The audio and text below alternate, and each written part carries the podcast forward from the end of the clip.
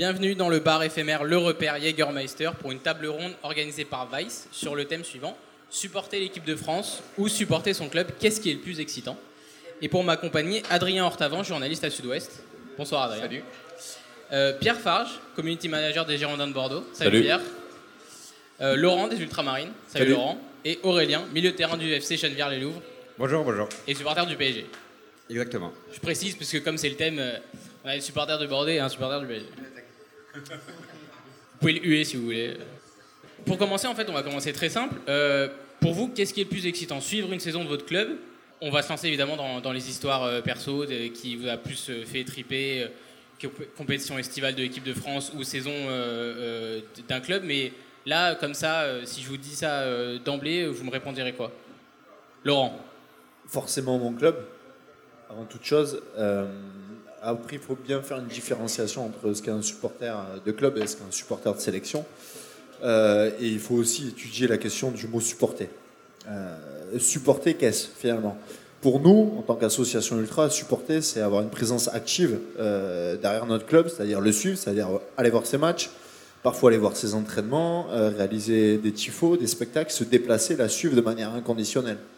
Euh, supporter une sélection nationale en France particulièrement, je pense qu'on par- on parlera après euh, des autres cas, sélections qui sont beaucoup plus suivies, euh, c'est uniquement ben, la supporter quand elle gagne. Alors c'est vrai qu'on a vu beaucoup de monde dans les rues de Bordeaux, y compris hier soir, et, euh, et à chaque fois qu'il y a de bons résultats de l'équipe de France, mais il faut aussi savoir que la France compte peut-être 60 millions de supporters quand elle gagne, et que tous ces matchs amicaux se déroulent presque dans l'anonymat le plus complet, euh, qu'il n'y a pas forcément d'association euh, très active derrière l'équipe de France, ni de soutien organisé.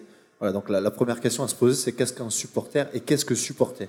Effectivement, donc il n'y a aucune comparaison possible pour nous en tant que en qualité d'ultra entre un club euh, pour qui on voit un amour inconditionnel et une sélection qu'on se plaît à regarder parfois de temps en temps. Pierre, tu es sur la même longueur d'onde? Ouais, pour moi, le supporter euh, son club, c'est son mariage en fait. C'est ça- son pain quotidien et euh, supporter l'équipe de France quand elle gagne, c'est un peu le, le petit coup du samedi soir euh, à l'arrache. Non, c'est franchement non. Le, ce qu'on retient, c'est avant tout le club. Déjà, avant même d'y bosser, moi, c'est ce qui me passionne l'été, c'est euh, les matchs de préparation, c'est euh, la reprise qui approche, euh, les matchs de l'équipe de France. Mercato Ouais, le mercato, c'est pas forcément le truc qui me passionne le plus, mais euh, surtout en ce moment. Mais, non, euh, non, après, c'est vraiment. Euh, mon club, c'est euh, euh, la, raison de, vivre tout- toute l'année, en fait. Il y a un petit creux au mois de juin, mais après, c'est de, début juillet jusqu'à fin mai, c'est le club, le club, le club. La sélection, là, effectivement, en ce moment, elle nous fait un peu rêver. Mais depuis la reprise, même depuis avant, on va dire.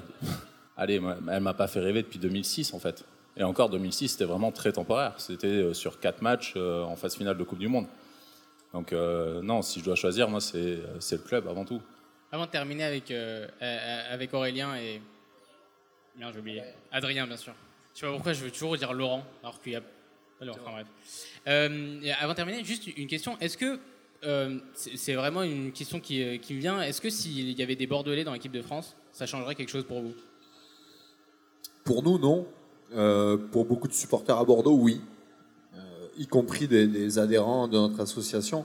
Alors effectivement, j'ai un regard assez critique sur, euh, sur l'attachement à la sélection. Il n'empêche qu'une partie importante des adhérents du groupe euh, suit activement la sélection, c'est-à-dire regarde les matchs et, certainement euh, se prend à rêver en quart ou en demi-finale. Ça, c'est un fait. Effectivement, le fait qu'on n'ait pas de joueurs sélectionnés, ça nous éloigne un petit peu plus de cette sélection, de, de ces résultats. Euh, néanmoins, après, c'est pas non plus le, cœur de la chose. Euh, nous, en tant qu'association, en tant qu'ultra, euh, encore une fois, on parle d'un amour inconditionnel, et ça signifie que là où le commun des supporters de football aujourd'hui supporte entre 3 et 4 clubs, en, principe, en général ceux qui gagnent, hein, Barcelone, Madrid, Munich ou autre, nous on n'en supporte qu'un, ou alors parfois on en supporte deux, mais c'est pour des raisons familiales et c'est vraiment très très précis. Euh, c'est encore une fois ce qui nous différencie de- du supporter classique. Donc finalement qu'il ait des, des joueurs de notre équipe ou non, ça change pas forcément la donne. Euh, c'est quelque chose de totalement inconditionnel. Aurélien, sur la première question Alors moi, je suis un peu plus mesuré dans le sens où euh, je ne sais pas si par rapport à ce que vous venez de dire, je me place comme un supporter parce que oui, je supporte le Paris Saint-Germain. Par contre, euh, je vais être beaucoup moins dans le suivi. Je je vais pas les déplacements, par exemple. Je, supporte vraiment tous les clubs euh, franciliens. Donc euh, le Red Star, entre autres, Paris FC, Créteil. Je suis très content. Je suis très content quand ils gagnent, quand ils montent. Et euh, voilà, pour moi, c'est très prenant à suivre, donc le Paris Saint-Germain et les clubs franciliens.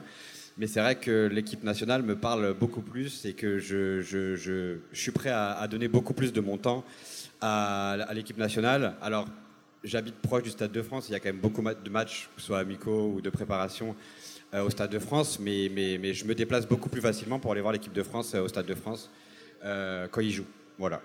Et toi, Adrien? Euh, moi, je trouve que la, la différence aussi vient de, de la temporalité, le fait que euh, le club qu'on supporte, euh, on le supporte sur, la, sur une saison, ça, ça amène quelque chose de... C'est différent. L'équipe de France, sur une durée de compétition qui peut se terminer plus vite, je trouve que c'est euh, c'est différent puisqu'on ne vit pas les mêmes émotions, c'est ramassé sur un temps plus court. Il y a un engouement qui peut se créer euh, avec des personnes qui sont extérieures euh, au milieu qu'on côtoie habituellement. Et je trouve que ce passage-là de, de, rencontrer d'autres personnes, de voir euh, des gens qui vont dans la rue, qui, célèbrent euh, euh, la victoire de, l'équipe de France comme on a pu le voir hier soir, euh, ça, amène quelque chose de différent. Après, c'est une émotion qui est euh, peut-être euh, forte sur, un, sur, un- sur une courte période, mais qui est moins forte que euh, l'amour qu'on peut avoir pour un club qu'on supporte, je pense. Laurent, tu parlais des groupes de supporters qui s'organisent. Tu penses que c'est impossible pour une sélection et pour l'équipe de France en particulier Ils ont essayé de le, le- de le faire avec les, hum, Les irrésistibles, irréductibles ou irrésistibles français. J'ai oublié le nom, donc c'est peut-être un signe finalement. Mais tu penses que c'est pas possible pour une sélection nationale, ça par exemple? Pour moi, c'est difficile. Euh, c'est difficile pour plusieurs raisons. D'une part, parce qu'un groupe ultra organisé, ça a besoin de, de temps de jeu. C'est comme une équipe, hein, euh, donc ça a besoin de travailler euh, tout au long d'une année. C'est vrai que les matchs amicaux d'une sélection nationale sont très peu nombreux. Au-delà de ça, il faut aussi arriver à dépasser les clivages. Euh, les clivages qui, divisent le- le- les tribunes de football, et notamment en France, où il y a beaucoup de rivalités qui sont extrêmement fortes. Euh, et je pense que la France des tribunes euh, a déjà beaucoup du mal à s'unir contre la répression qu'elle subit. Donc l'unir pour la sélection nationale, pour l'instant, ça reste quelque chose qui est totalement utopique. Dans certains pays, ils arrivent à dépasser ces clivages. En France, c'est pas demain que ça arrivera. Adri- Adrien, tu penses que en, équipe de France, c'est Aurélien qui parlait du fait qu'il habitait pas loin du Stade de France et que la majorité des matchs étaient là-bas. Est-ce que ça joue pas justement le fait que l'équipe de France finalement, bah, c'est un peu l'équipe de l'île de France? Est-ce que ça joue pas sur le fait que c'est un, peu plus de mal à prendre? Oui, c'est possible que ça joue. Euh, après, euh, euh, forcément, le fait qu'il y ait beaucoup de matchs qui soient organisés à Paris, ça, exclut les supporters qui sont pas sur cette région. Mais la- difficulté, c'est que euh, l'é- l'équipe de France, après, c'est c'est quelque chose qui est, euh, qui est différent dans le sens où euh, quand, on, quand on supporte un, quand on va assister à un match de l'équipe de France, on assiste à. Enfin, c'est quelque chose de. ah, je- j'arrive pas à dire. C'est particulier dans le sens où on, on vit une, une expérience de supporter qui est différente de, de C'est très ponctuel- ultra. C'est très ponctuel finalement l'équipe de France. c'est pas forcément c'est ponctuel et c'est pas le même c'est pas la même intensité de, quand on vit le, le- le match. C'est à dire que quand on les supporters ultra je pense que l'équipe de France a besoin de supporters qui soient pas des supporters ultra. Parce que euh, c'est je suis pas sûr qu'on puisse euh, vivre la même émotion et de la même façon euh, pour ces pour deux équipes qui sont très différentes avec lesquelles on n'a pas le même ach- attachement et euh, au même moment et de la même façon Aurélien, tu es d'accord avec ça? Je suis pas vraiment d'accord dans le sens où, euh, vraiment pour moi, euh, justement, le travail, le travail du, groupe de supporters France qui est fait depuis euh, peut-être, allez, je dirais une dizaine d'années, il est, il est magique. Ça commence bien sûr sur les réseaux sociaux, ça commence sur le. Ça veut dire, on, on se souvient tous des groupes, du groupe de supporters qu'il y avait en 98, je pense, où justement après cette période faste de l'équipe de France, où il y a vraiment le, supportering français a vraiment perdu pour l'équipe nationale. Et depuis, euh, depuis euh, ouais, 10 ans, ils ont vraiment essayé de, de relancer quelque chose. Ça a mis beaucoup de temps. Et pour avoir été. Alors, je ne suis, pas, je suis pas abonné, euh, mais pour avoir euh, vécu un match avec eux dans les tribunes, j'en reviens au Stade de France, c'était vraiment magique et- et j'ai retrouvé ce qu'on peut retrouver dans un club en termes d'ambiance, en termes de, folie, en termes d'amour. C'était vraiment beau, c'était vraiment quelque chose qui était cool. Et, euh, c'est un bon boulot. Alors bien sûr, ce sera jamais la, même ampleur, la même grandeur que ce qu'on peut retrouver dans les clubs français, où justement c'est un suivi qui, qui, depuis, euh, ça, ça vient pas de, de 5 ans. C'est quelque chose qui date depuis très longtemps, c'est limite du familial, mais, euh, mais on retrouve quand même cette, euh, cet amour pour le maillot.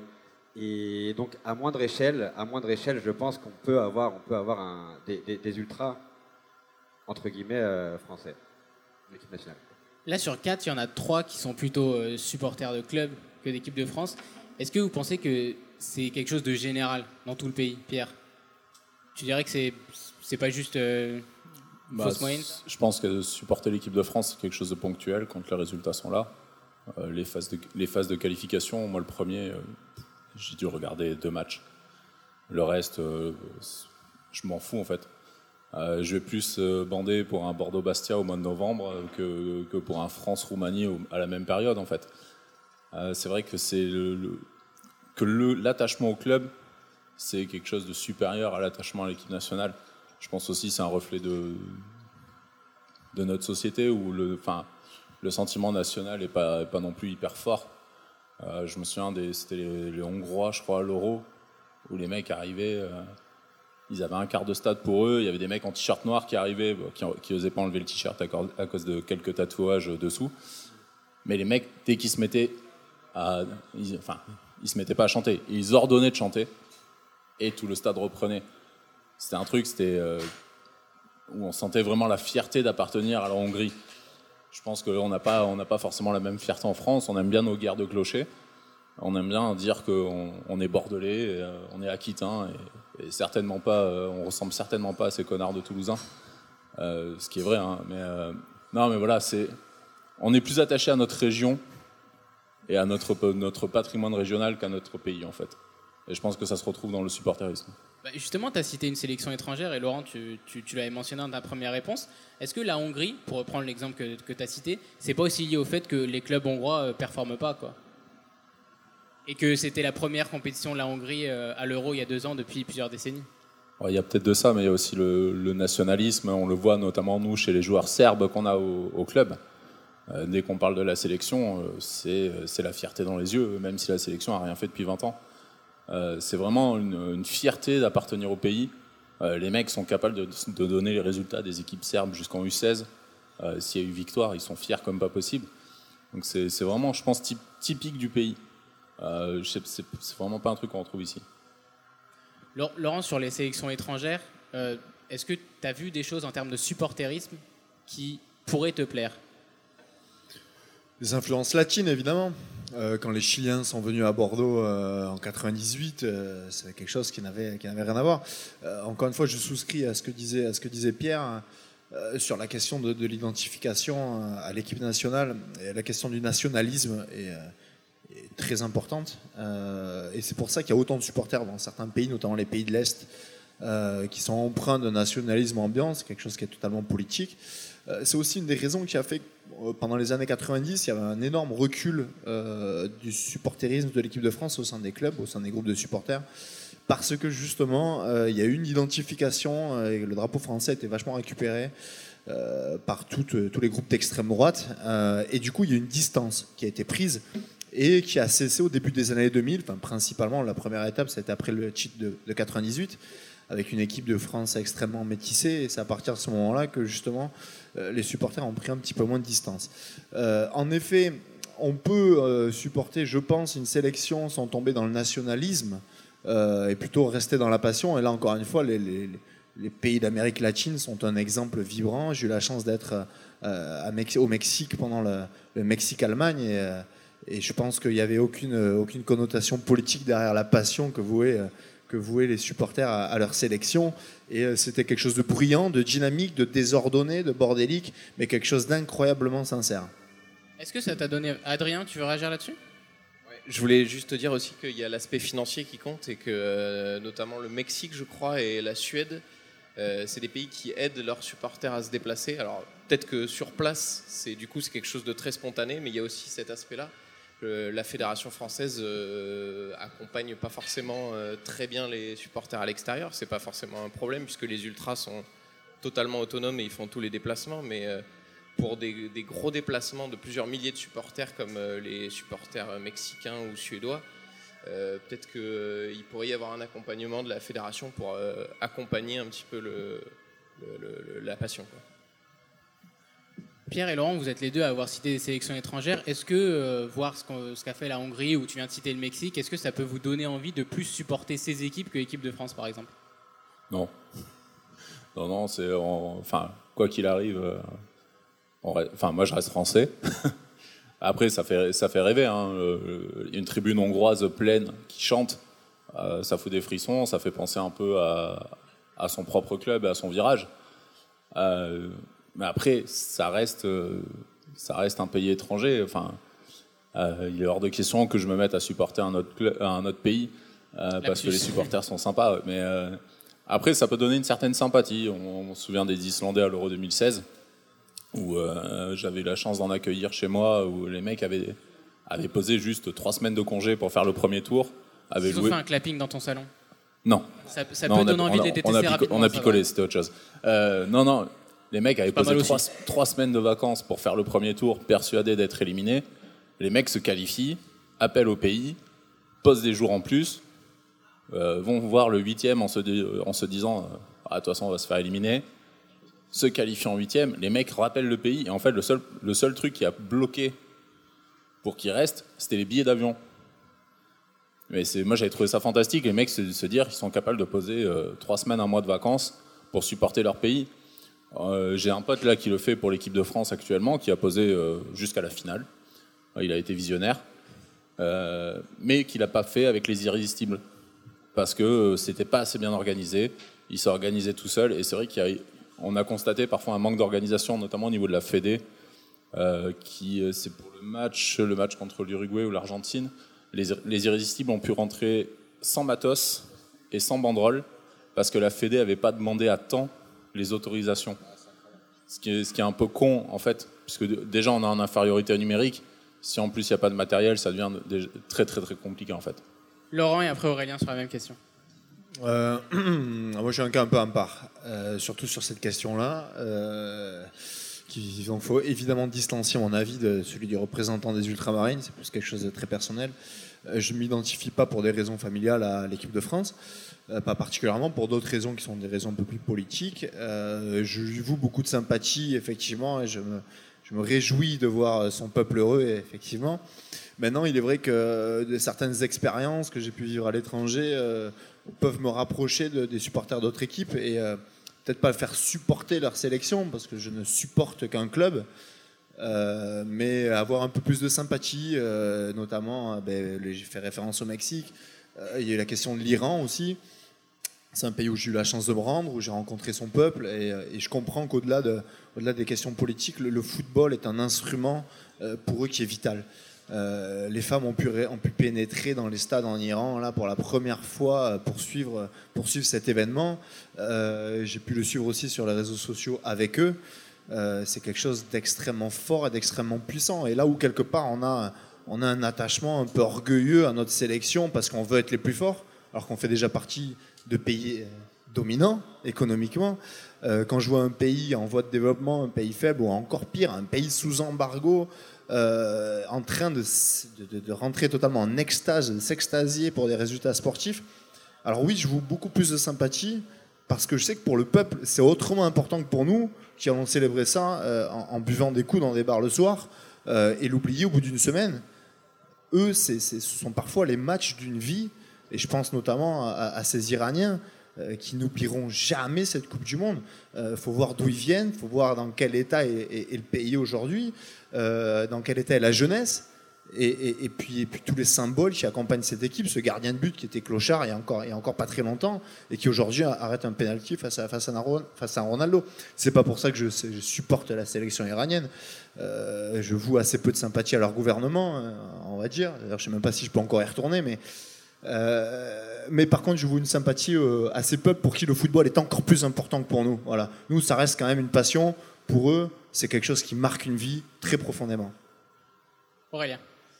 Alors, bon, juste pour, euh, pour rebondir sur ce que tu dis, je suis complètement d'accord avec toi. Il y a, y, a, y a, même deux poids de mesure. Quoi. Enfin, c'est pas, pas comparable. C'est-à-dire le, football français et le football iranien, pour le coup, c'est c'est pas les mêmes histoires, c'est pas les mêmes peuples, et c'est clair que c'est magique ce qui se passe pour eux. Voilà, à la Coupe du Monde et, et, en plus ils auraient pu, euh, ils sont pas tombés sur le sur le meilleur groupe au début, ils auraient pu faire quelque chose de, voilà. Mais euh, moi je suis très content qu'on se retrouve ici, les amis, parce que en, fait j'ai une, vraie question, c'est que au final vous, les ultras, les ultramarines par exemple, vous avez un savoir-faire vous avez un savoir-être, vous, avez, euh, vous avez toute une organisation, j'imagine. Alors, toi, ton cas particulier, c'est que tu, ne supportes pas forcément l'équipe de France, tu n'as pas envie de la supporter, ça c'est ton histoire, mais j'imagine que dans tes collègues, tu en as. Et voilà, bah, au final, pourquoi est-ce que, est-ce que ça serait pas fou que les clubs ultra qui ont justement ce, savoir, cette organisation qui, sont pour des gens comme moi assez inconnus et assez compliqués à mettre en place, euh, de, le mettre, de le donner pour l'équipe de France. Alors je dirais pas toute l'année, mais, euh, mais, mais, justement sur des, grosses, sur des, grosses, des gros événements comme l'Euro ou la Coupe du Monde. Théoriquement, ça paraît simple. En, pratique, ça l'est pas du tout. Parce qu'on on subit quand même une répression qui est, très très démesurée hein, dans, les, dans, les, stades de football. Et tous, tous autant qu'on est. Et pourtant, et pourtant, on a les pires peines du monde à se mettre autour d'une table simplement pour faire des banderoles en commun.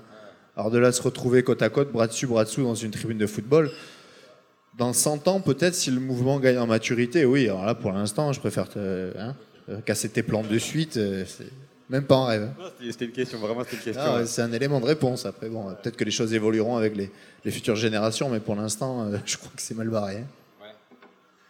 Ah, juste à quel moment les, euh, les, irrésistibles français ils sont moins bons qu'un groupe d'ultra de tu vois de, de, clubs qui fait ça depuis des années, des années, des années et, là où ça marche? Pierre. Le manque d'expérience. Euh, comme disait Laurent, c'est ils ont besoin de temps de jeu. Les irrésistibles français, c'est un, match par mois à peu près. Euh, les ultras, c'est tous les week-ends, à domicile, à l'extérieur. Euh, je pense qu'on leur donne euh, n'importe quelle configuration de stade, ils sont capables de bâcher. On leur donne n'importe quelle condition de déplacement, ils sont capables de se déplacer. On, les a vus au fin fond du Kazakhstan, on les a vus à Toulouse. Les mecs sont capables de se déplacer dans n'importe quelle ville, dans n'importe quel pays, à partir du moment où il n'y a pas un arrêté préfectoral qui tombe le vendredi après. mais c'est l'expérience en fait qui, qui parle. les ultras, on les voit partout, à tous les matchs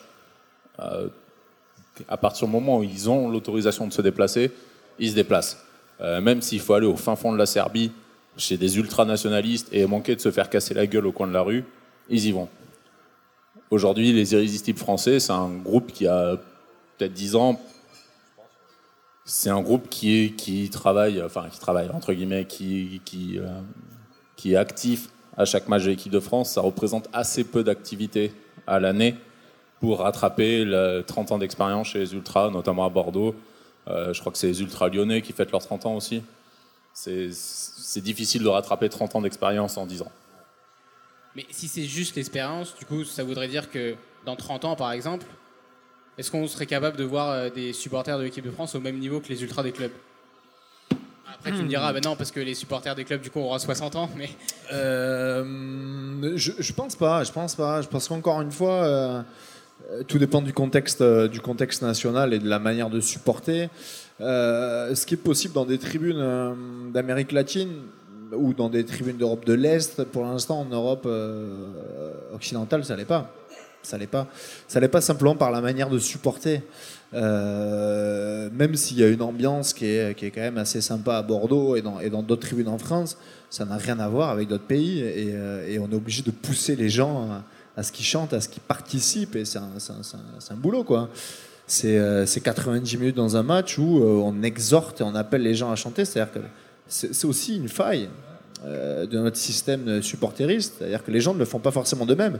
Parce que vous n'avez pas besoin de mettre un micro euh, en Argentine, à San Lorenzo, à Boca Junior. Euh, vous n'avez pas besoin de mettre un micro et des tambours. Hein. 10 minutes avant le match, il y a, vous avez 15 000 personnes qui se mettent à chanter, qui sautent, qui chantent ensemble. Il n'y a pas besoin de hiérarchie, il n'y a pas besoin d'organisation, parce que c'est quelque part, encore une fois, culturel. Et en France, la France, c'est déjà un miracle, enfin pour moi, qu'il y ait des tribunes aussi actives, parce que les Français sont quand même euh, des, gens, des gens bien, hein, mais des gens un peu introvertis, hein, n'est-ce pas? Ils n'ont pas le, sang latin, forcément, comme l'ont les Italiens, les Espagnols. ils n'ont pas le sang arabe. on voit aujourd'hui les mouvements ultra dans les clubs arabes, c'est quelque chose de complètement incroyable. Ils n'ont pas le sang chaud comme les Anglais. Euh, ni comme les gens d'Europe de l'Est. C'est grand, les élèves un peu sages, quoi. Et pourtant, le mouvement ultra, il a réussi à apprendre. Il a réussi à apprendre, mais il a ses codes. Et ses codes, c'est quand même. Euh, bon, quand vous mangez dans un restaurant en France, il euh, n'y a pas un bruit, quoi. Hein on entend le bruit des couverts. Dans les, pays à l'étranger, c'est pas la même, quoi. Mais dans les stades en France, ça aurait été pareil. S'il n'y avait pas les groupes ultra, il n'y aurait pas un bruit. Ce qui signifie que quelque part, si on n'a pas un groupe qui est extrêmement puissant, extrêmement respecté, qui a énormément d'ancienneté et surtout qui a appris à vivre et à, à se créer ensemble, euh, on n'aura rien. On n'aura rien. Et c'est très difficile pour un club, comme disait Pierre, on se voit toutes les semaines. On a un match toutes les semaines, ça veut dire que s'il faut préparer les matchs, on se voit deux, trois fois par semaine. Parce que le, euh, pour l'équipe de France, c'est combien de fois dans l'année? 4, 5 en maximum? Difficile. Ce serait quoi le bon supporter? Il n'y a pas de bons supporters. Il n'y a pas de mauvais. Il y a des supporters, il y a, il y a des gens. Euh, chacun vit sa passion à, à, son échelle et à la manière dont il estime qu'elle doit se vivre. Euh, encore une fois, la question, c'est pas forcément le supporter, c'est le, verbe supporter. Qu'est-ce que supporter? Là, encore une fois, il y a plusieurs réponses. Euh, il faut les accepter toutes autant qu'elles sont parce que l'idée n'est pas de créer un élitisme du supporter, mais il y a différents mondes du supporterisme. Euh, il y a le monde ultra, il y a le monde des supporters aussi qu'on parle peu, mais c'est les supporters, ce que, que j'appelle moi historiques, des gens qui ont parfois 70, 80 ans, qui ont passé 35 ans dans les travées d'un stade et qui euh, qui lâchent pas leur équipe, qui continuent d'y aller, qu'il fasse beau, qu'il pleuve, qu'il fasse froid. Euh, donc bon, les deux, les deux se valent. et puis il y a encore d'autres formes de supporterisme qui, euh, qui mérite d'être explorée, d'être comprise. Il euh, n'y a, pas une, a pas une uniformité du monde supporter, donc on ne peut pas définir ce qu'est un bon, ce qu'est un mauvais supporter. Supporter, par contre, oui, on peut le définir. C'est euh, être là pour ses couleurs, surtout quand elles perdent. Adrien, est-ce que le trou qu'il y a eu en équipe de France pendant une dizaine d'années, mi-année 80, post-génération Platini et ce qu'on va appeler la génération Zidane, du coup, pour aller simple, est-ce que ça n'a pas joué sur le fait que les irrésistibles français sont arrivés que dix ans après? Je je suis pas sûr parce que là, on va avoir la, troisième euh, finale de Coupe du Monde en, en 20 ans et euh, au final, les, irré, les, irrésistibles français, ils sont pas, il n'y a pas euh, 5000 licenciés, je pense pas. Donc, euh, je, je pense pas que ça soit immédiatement corrélé au, au résultat sportif de l'équipe de France. Je pense que ça joue sur le moment, sur euh, l'euphorie qui, qui peut euh, arriver sur quelques, sur quelques jours, sur quelques semaines pendant le temps d'une compétition. Après, sur plus long terme, pour créer un, un, groupe qui, qui dure, je pense pas que ce soit le résultat. Je pense que je pense que c'est plutôt l'implication de ses membres qui jouent. Et euh, alors peut-être que cette Coupe du Monde va amener euh, plus d'enfants, euh, de jeunes à s'intéresser au football et, et du coup à s'impliquer dans le monde des tribunes, mais je suis, je suis pas sûr que ça soit très, très lié directement. C'est quoi l'émotion la plus forte que tu retiens de tes euh, X années de supporterisme de ton club? Euh, je, je, pense que c'est le, le, titre de J'ai posé la question à tout le monde, donc euh, je pense que c'est préparer une histoire. Hein. Le titre de Bordeaux en 2009. Et après, c'est après c'est difficile de hiérarchiser des émotions, je pense. Mais euh, ouais, quand, si, si, tu me demandes, enfin, si tu me demandes ça comme ça, je, je pense que c'est ça qui vient directement. Aurélien? Moi, avec Paris, j'ai pas forcément de. Vu qu'il y a eu. Ça peut être une émotion négative. Hein. Ouais, non, non, non, pas de négatif, mais, Remontada. mais vu qu'il y a eu deux airs, je pense qu'il faut vraiment bien scinder les deux. Et il y a eu l'avant Qatari et l'après Qatari, et du coup, c'est deux, deux ampleurs différentes. Et, et c'est vrai que hum, je dirais, je, dirais, je dirais la victoire contre Barcelone à l'aller, en match aller, il y a deux ans, en Ligue des Champions. Et l'autre, l'autre qui est négatif, du coup, c'est la défaite, la remontada. C'est les deux, deux choses qui me restent euh, aujourd'hui. Et, euh, et pour l'équipe de France, ça reste euh, et 98 la finale et 2006 la finale, pour le positif et négatif. Voilà. Pierre? Euh, Tu vas dire une connerie là. Je le sens. hmm? Tu vas dire une connerie, je le sens. Non, non, pas, non, pas forcément. Il y, en, il y en a plusieurs. Beaucoup de supporters bordelais vont parler de Bordeaux-Milan 96.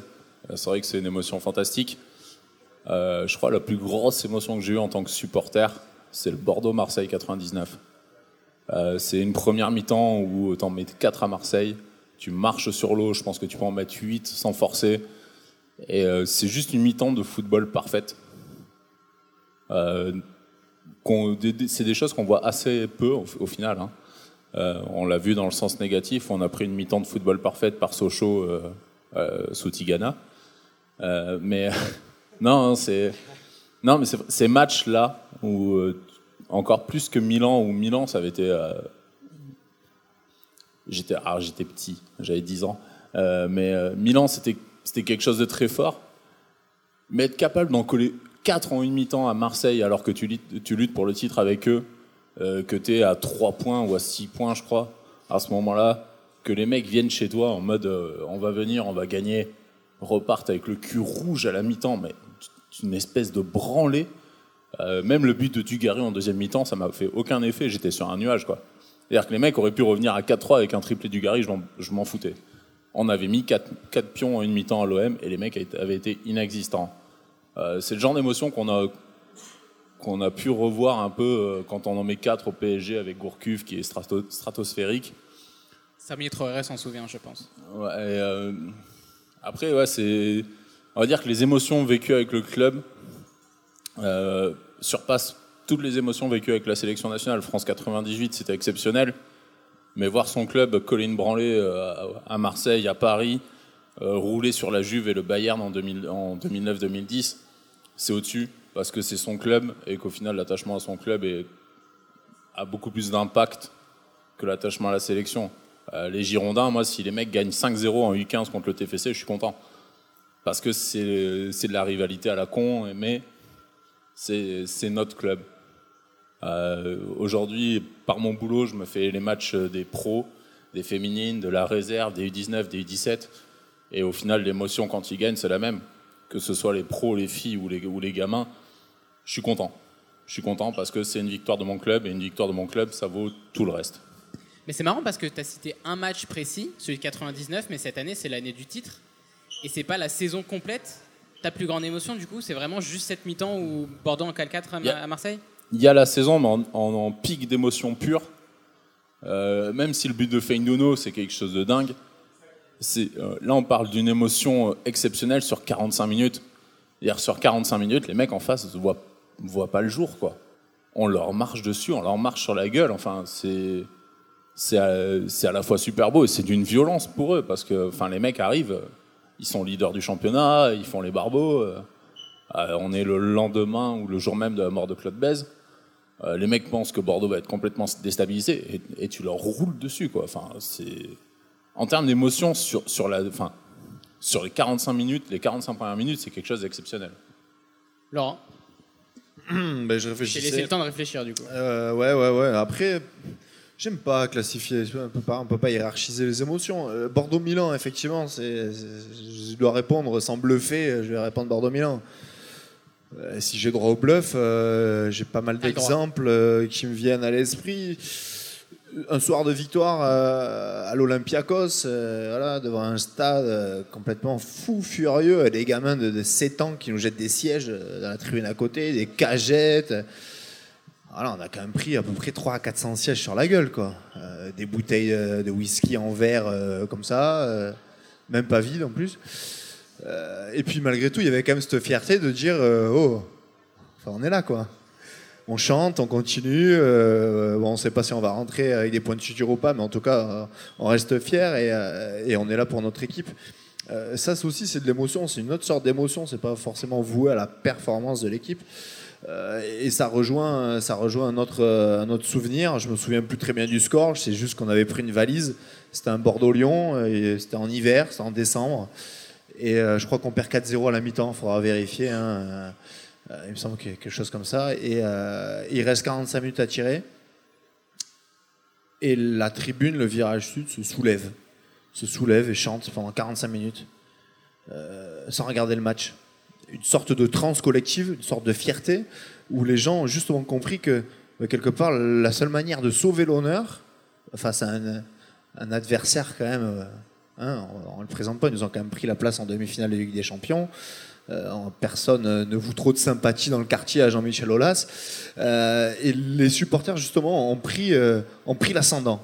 Et le spectacle s'est déroulé pendant 45 minutes dans les tribunes. Et tout le monde en a parlé, absolument tout le monde, puisqu'il y avait entre 4 et 5 000 personnes, totalement en transe, qui ont fait une deuxième mi-temps avec une ambiance dans la tribune qui était certainement supérieure à des soirs de, Bordeaux Olympiakos, justement, parce que parce que c'était c'était une, une, frénésie collective. Et là, justement, on touche à l'émotion du supporter ultra cette, cette espèce de, de transe collective qui, quand elle arrive, euh, vous donne un, plaisir qui est incommensurable, parce que quelque part, il est rempli de fierté, il est rempli de sincérité, euh, et il n'est pas forcément voué à, à, une victoire ou à une performance, mais il est plutôt voué à la passion que vous, qui déborde de vous pour l'équipe.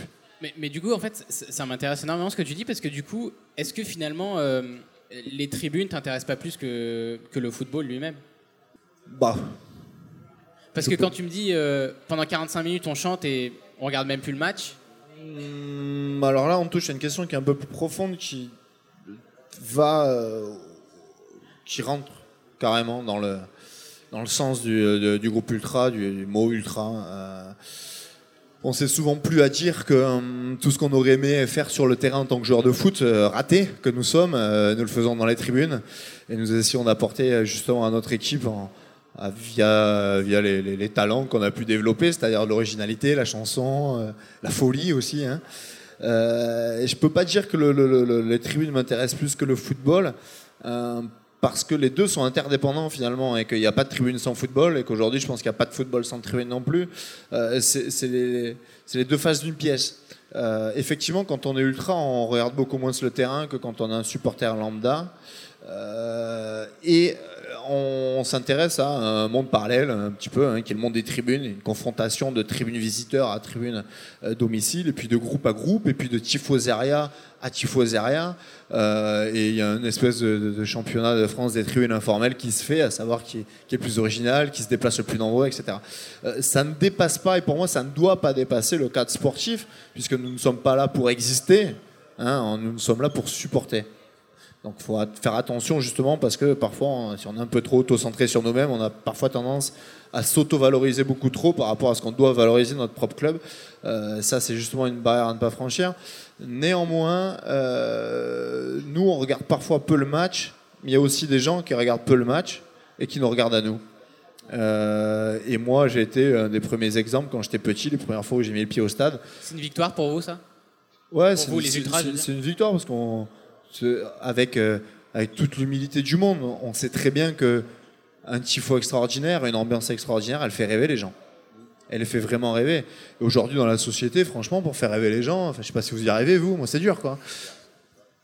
Et puis en plus, euh, le football, ça reste une fête. Et au final, il est, il est donné autant sur le terrain que dans les tribunes. Et on sait très bien que c'est les virages qui, qui, qui, donnent la voix, qui donnent le rythme, qui donnent le, tout, les tifos, l'art, c'est voilà, le, côté sportif, il est, il est en bas et, tout le reste qui, qui, qui, rentre, qui rentre dans cette fête-là, justement, ça vient euh, des tribunes et des virages et des ultras, ça, faut pas se le cacher. Et, et, ce qui fait vivre les stades aujourd'hui, c'est autant euh, les joueurs, et en plus, c'est pas forcément euh, souvent le cas, que les, que les ultras en tribune. Vraiment. Je pense aussi qu'on amène un peu, encore une fois, hein, c'est factuel, hein, on amène de l'horizontalité au football. Euh, parce qu'on est justement des derniers espaces dans les stades où il n'y a plus de, euh, plus de barrières sociales. euh, où on peut avoir des chefs d'entreprise à côté de chômeurs, hein, des chômeurs à côté de chefs d'entreprise, des étudiants, un petit peu de tout. Quoi. Et euh, justement, les tribunes populaires sont un, magnifique rempart, un rempart encore une fois sincère face aux sirènes du capitalisme qui, qui, a mangé un petit peu le football ces dernières années, ces dernières décades, hein, je pourrais dire. donc forcément, on, est, on est aussi en tant que supporter de football, même si on est passionné par ce sport, on est toujours un peu euh, une attitude très schizophrène, très schizophrénique, qui fait que euh, bon, on est un peu en le cul entre deux chaises face justement aux sirènes de l'argent euh, et face aux, sirènes de la sincérité et, de l'égalité, puisque c'est ce qu'on prône dans nos tribunes. donc on a un combat qui n'est plus simplement un combat supporterisme, mais qui est aussi un combat pour des valeurs, les valeurs du football. Et encore une fois, si dans nombre de tribunes en France, en Europe, il y a des tarifs accessibles dans les pesages, dans les virages. C'est grâce à beaucoup d'associations de supporters qui ont fait un travail auprès de leur club euh, en s'imposant, en imposant leur présence. Et c'est un peu un garde-fou qui empêche que, les tarifs soient augmentés. On a bien vu à Paris, une fois que les associations ont disparu, euh, il n'y avait plus personne pour contester les augmentations. On a fini à des tarifs qui étaient totalement prohibitifs et, euh, un sport pour les riches. Voilà. Les supporters visiteurs ont arrêté de se déplacer au parc d'ailleurs aussi. Et on a arrêté de se déplacer au parc. Pourquoi? Parce que c'était chiant. C'était chiant. Et, le pire, c'est que sous couvert de, sécurité, on a voulu euh, nettoyer nos stades. Euh, on s'est jamais fait autant insulter que quand il n'y avait pas les associations de supporters à Paris. C'était euh, Bordeaux, Bordeaux, hmm, pendant, je sais pas, 80 minutes sur 90, quoi. Ils ont même insulté les Marseillais un jour où c'était Paris-Bordeaux, ça, ça, devenait presque vexant. Quoi. Et, euh, encore une fois, voilà, on, est, on, est, dans un schéma qui est, qui est, qui est, totalement contre-productif. Quoi. Et nous, notre combat, c'est aussi de lutter contre ces dérives. Et de, de dire, bon, ben, le football, c'est vrai, on nous le reproche à nous. Vous êtes supporters, vous êtes militants, vous êtes humanistes, tout ça. Vous supportez des milliardaires, un sport qui est pourri, qui est corrompu. On a envie de répondre, ouais. heureusement qu'on est encore là, justement, parce que sinon, est-ce que ça vaudra encore la peine d'y aller? Adrien, toi, ça t'est déjà arrivé de te retrouver en tribune et de te désintéresser totalement du match, d'être en transe, d'être porté par, par le public, par ce qui se passe dans les tribunes? Ouais, ouais carrément. Ben, quand, euh, quand, euh, le, quand tu supportes Bordeaux, il y a beaucoup de moments où tu es obligé de te désintéresser du match parce que à, Bordeaux, tu pas forcément du football léché tous les ans, tous les, tous les matchs. Donc, euh, non, mais les, les, les, les gens qui s'intéressent au foot, en général, aiment bien voir des beaux matchs de foot. Après, quand tu supportes un club, je pense que tu t'intéresses plus au résultat qu'à la forme. Et quand tu t'intéresses plus au résultat, du coup, l'ambiance qui est autour devient beaucoup plus importante. Et dans ces cas-là, ouais, je, pense que ça peut, ça peut mener à ces émotions-là et à, ce, à cet état d'esprit-là. Aurélien, sur la demi-finale d'hier, tu as pu suivre vraiment le match? La demi-finale entre la France et. Si j'ai pu suivre le match? Ouais. Euh, ici, non, pas trop. Il y avait beaucoup d'ambiance et, euh, euh, c'était cool. Mais finalement, tu en retires quelque chose d'assez fort. Ouais, ouais, très très fort. C'est-à-dire que moi, j'ai beaucoup écouté ce qui s'est dit sur, euh, sur l'équipe de France, notamment ce que les Belges ont dit après le match. certains Belges, en tout cas. concrètement, l'équipe de France, elle est belle. Elle est belle. Alors, c'était pas forcément le plus beau jeu, mais on, on, est, on est à deux matchs du, du France-Argentine qui était juste magique. On est à un match d'un 2-0 contre l'Uruguay. Euh, hier, c'était un match, c'était vraiment un match où euh, les équipes étaient complètement équilibrées, où il y avait une tension pas possible. Tu sentais que les joueurs, ils n'arrivaient pas, ils pas à, faire ce qu'ils voulaient, et nous aussi, on n'arrivait pas à supporter comme on voulait. C'était juste magique. Voilà, c'est une belle équipe de France qu'on a cette année, et j'y crois, j'y crois très très fort. Avant de se quitter, dimanche, vous serez pour l'équipe de France? Alors Laurent. Euh, Laurent, tu peux commencer. Ah oui, oui, oui, oui, oui, oui, oui, je serai à fond. Non, non, mais disons que, encore une fois, euh, c'est, dommage parce que je suis pas forcément très représentatif du commun des mortels sur cette question, notamment de, l'ensemble des supporters des Girondins. Euh, oui, je, vais suivre le match. Dire que je vais supporter, euh, pas supporter, de toute façon, pour être supporter, pour moi, il faut être au stade. Je ne vais pas supporter grand-chose à part m'auto-supporter moi-même. Euh, je remplace supporter par soutenir. Euh, ouais, soutenir, oui, oui, oui. Mais si la France gagne, je serais contente, évidemment. J'ai quand même euh, pas mal d'attaches ici, j'ai quelques copains. Et puis, il y a donc, quand même dans l'équipe. Hein. Juste pour ça. C'est vrai, quelques copains qui seront contents. Non, après, j'avais juste une. Sur la question de la Coupe du Monde, il y a aussi une évolution qui est importante de noter. En tout cas, moi, je la... c'est quelque chose que je ressens. j'ai beaucoup de mal avec les nationalismes et pendant des années, je refusais carrément de suivre la Coupe du Monde à cause de ça, parce que, parce que pour moi, c'était une histoire de, football nationalisme, hein, c'est un concept qui ne me plaisait guère. Aujourd'hui, même si on sait que les instances qui organisent cette Coupe du Monde sont pourries jusqu'à la moelle, il faut le dire, il faut le reconnaître, néanmoins, on, finit par trouver des valeurs. Et ces valeurs, c'est que on peut pas acheter de joueurs. Tous les joueurs, ils viennent justement de ce pays-là. Euh, l'argent ne paye rien.